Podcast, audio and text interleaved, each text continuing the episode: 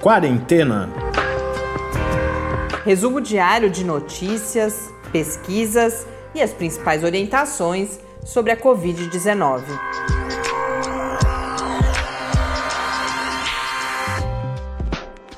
Quarentena, dia 255. Olá, começamos agora nosso do centésimo, quinquagésimo quinto encontro aqui no Quarentena. Eu sou Mariana Petson. E eu sou Tarso Fabrício. Ah, segunda onda não, né? Cada vez mais as pessoas falam que não, não podemos, não devemos falar em segunda onda aqui no Brasil, já que nunca saímos da segunda onda. Mas esse segundo momento de recrudescimento da pandemia, de volta do crescimento do número de casos no Brasil segue, cada vez com mais evidências, mas a nossa segunda onda de e-mails parou, Tarsi. Uhum. Ah, mas é, isso é tão relativo, né? Essa coisa do termo que vai usar ou vai deixar de usar. Eu acho que é uma segunda onda. Hum, você tem um novo pico, né? Então.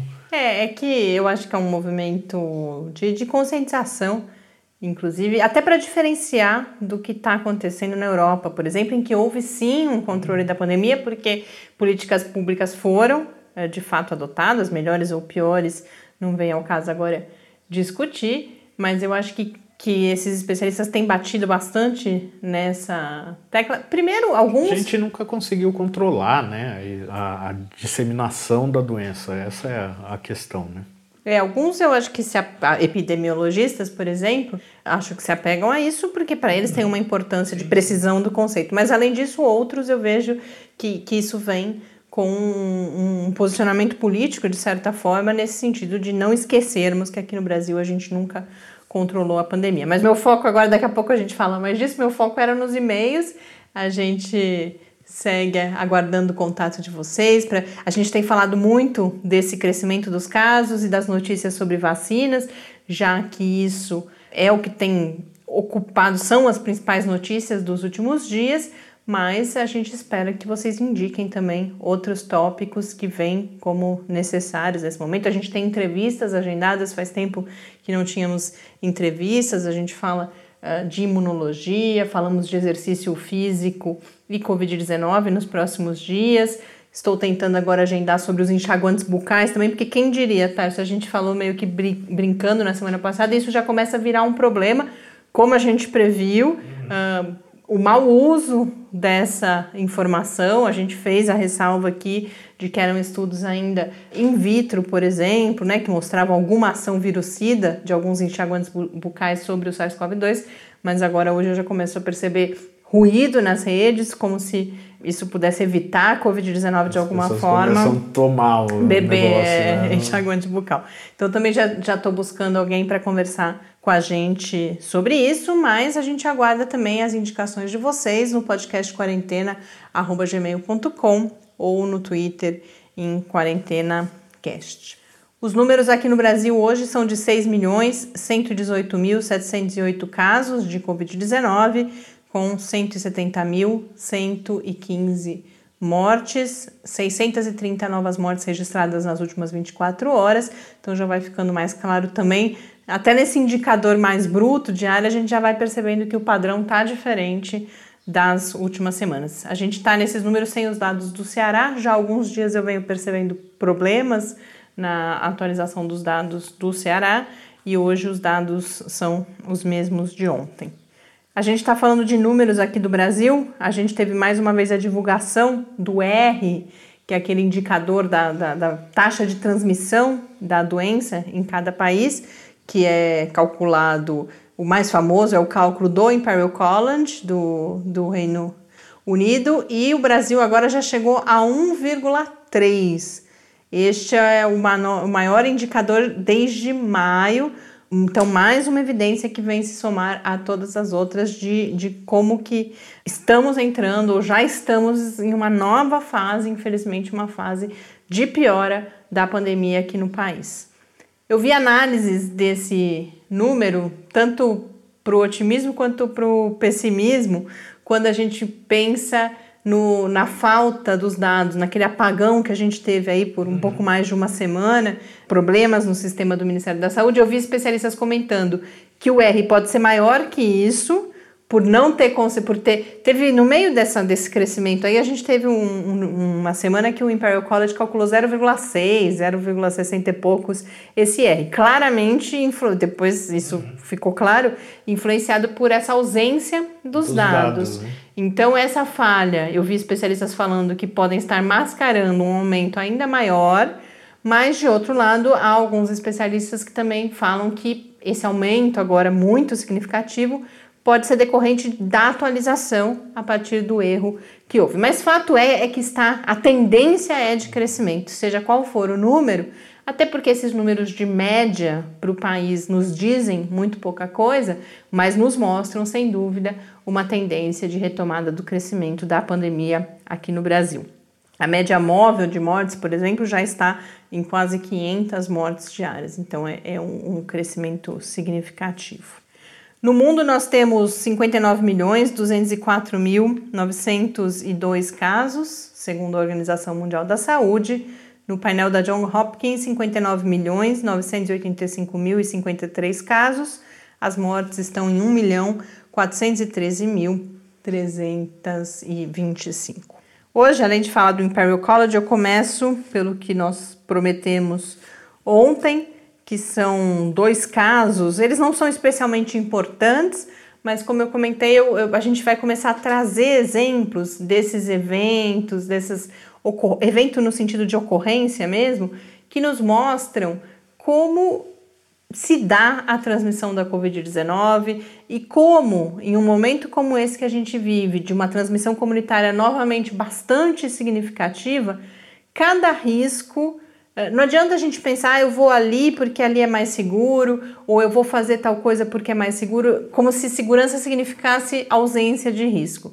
Isso não é verdade. Quanto mais a gente se expõe, maiores são as chances de se infectar, de adoecer. E aí a gente sabe que, embora existam alguns grupos em que o agravamento é mais certo, de certa forma, que são é, o que a gente coloca como grupos de risco, você tem cada vez mais exemplos de pessoas, eh, por exemplo, jovens, eh, saudáveis, podemos falar até em mulheres, por exemplo, já que a gente sabe que a, Covid tem, os números têm mostrado o maior número de casos agravados, de óbitos entre os homens, enfim. Aquela pessoa que você olha e fala, bom, não tem nenhum fator aí de risco para a Covid-19 e mesmo assim adoece e infelizmente algumas vezes uh, morre.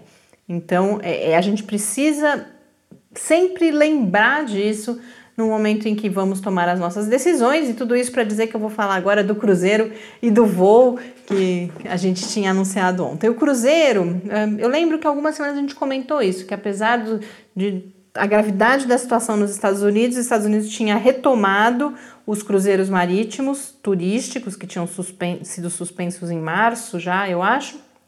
Só que o primeiro navio que voltou a, a navegar no Caribe ali, ele tinha acabado de sair de Barbados, no Caribe, entendido, era o, o, o navio é o Sea Dream uh, One, né? E, e, tinha se entendido que ele era uma, inclusive a propaganda, não exatamente a propaganda, mas o discurso da, da companhia responsável é que o navio seria uma espécie de, de bolha. Por quê? Porque você tem todo um esquema de testagem no embarque, uh, antes do embarque, no embarque, em períodos ali de tempo já dentro do cruzeiro, então aquilo era tratado como uma bolha sem Covid, inclusive há relatos, havia jornalistas nesse cruzeiro e há relatos de que havia uma orientação de que a máscara não seria necessária, justamente porque ah, estamos numa bolha, depois essa orientação mudou e, resumo da ópera, o cruzeiro precisou voltar para Barbados e, e atracar com sete passageiros testando positivo para a Covid-19. Então a gente vê, e aí no outro caso, que é o caso do avião, a gente vai perceber algo bastante semelhante em relação à testagem. Então a gente já falou aqui várias vezes também quando começaram, e aí já há muitos meses aqui no Brasil, relembrando aquelas festas de elite. Uh, em que as pessoas eram testadas, inclusive na própria festa e com na ali, porta da né, festa. E ali tinha um erro ainda conceitual, porque aqui nós estamos falando de teste PCR, de fato que é aquele que serve para diagnóstico, mas ali eles faziam um teste rápido que detecta anticorpo, ou seja, proibiam de entrar aquelas pessoas que teoricamente já não estavam né? mais doentes e teriam inclusive imunidade. Mas enfim, o outro caso foi, e esse é um estudo de caso bastante detalhado, realizado na Nova Zelândia, um voo que aconteceu em setembro entre Dubai e a Nova Zelândia, 18 horas de viagem, que acarretou a infecção de quatro passageiros, pelo menos, e já se tem uma cadeia de sete casos relacionados a esse voo. Agora, o que é importante? Conseguiu-se rastrear a partir de estudos relacionados ao conhecimento sobre como progride a doença, a Covid-19, a dinâmica ali do, de voos de avião, a, a, o estudo da cabine, onde as pessoas se sentaram, e genômica, então eh, se fez o sequenciamento do vírus de cada uma dessas pessoas infectadas, conseguiu-se perceber o quê? Que essas infecções podem ser rastreadas até um único passageiro que havia realizado um teste PCR 48 horas antes do embarque, dois dias, portanto, testado negativo e 71 horas depois do fim do voo, ou seja, três dias após o voo, já começou a apresentar os primeiros sintomas de Covid-19. Então a gente vê a falta de segurança quando a gente pensa essa história do teste, o teste PCR, o resultado não sai na hora. E qualquer, além da, da possibilidade de, de, falso negativo, mas que não, não é assim tão grande quando você está falando do PCR.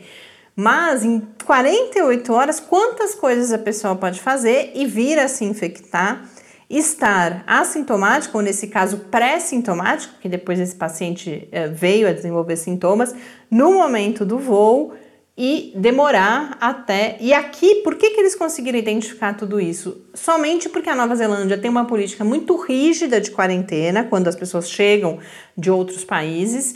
Portanto, todos esses passageiros ficaram 14 dias isolados e com isso foi possível, isolados e com esse compromisso, essa fiscalização inclusive de se tinham sintomas, se não tinham sintomas, e por isso foi possível fazer todo esse rastreamento. Então, quatro pessoas que estavam naquele voo, foi possível calcular também que as pessoas estavam a mais ou menos quatro fileiras de distância desse paciente que identificado como paciente zero aí de alguma forma essas pessoas se infectaram e aí a gente chega até sete casos relacionados, porque de alguma forma, imagino que parte dessas quatro pessoas tenha tido contato ou no próprio aeroporto, não sei, ou não cumprir a quarentena de alguma forma. Então a gente tem três outras pessoas infectadas, além daquelas que estavam no voo.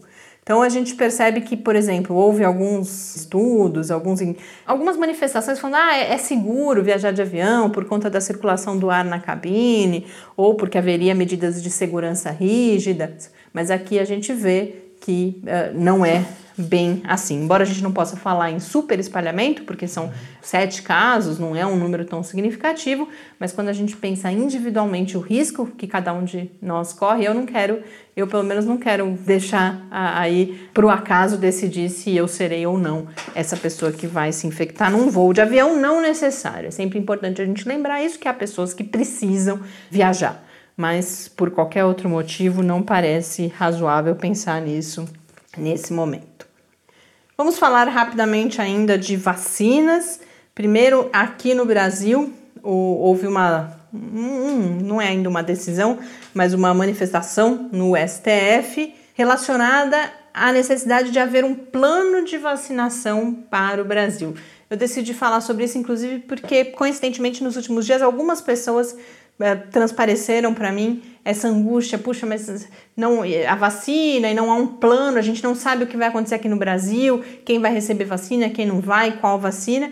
E aí, coincidentemente, a gente teve o voto do ministro Ricardo Lewandowski, que é o relator de duas chamadas ADPFs, que são as ações sobre descumprimento de preceito fundamental que são justamente, a gente falou sobre elas na época da polêmica da Coronavac com a Anvisa.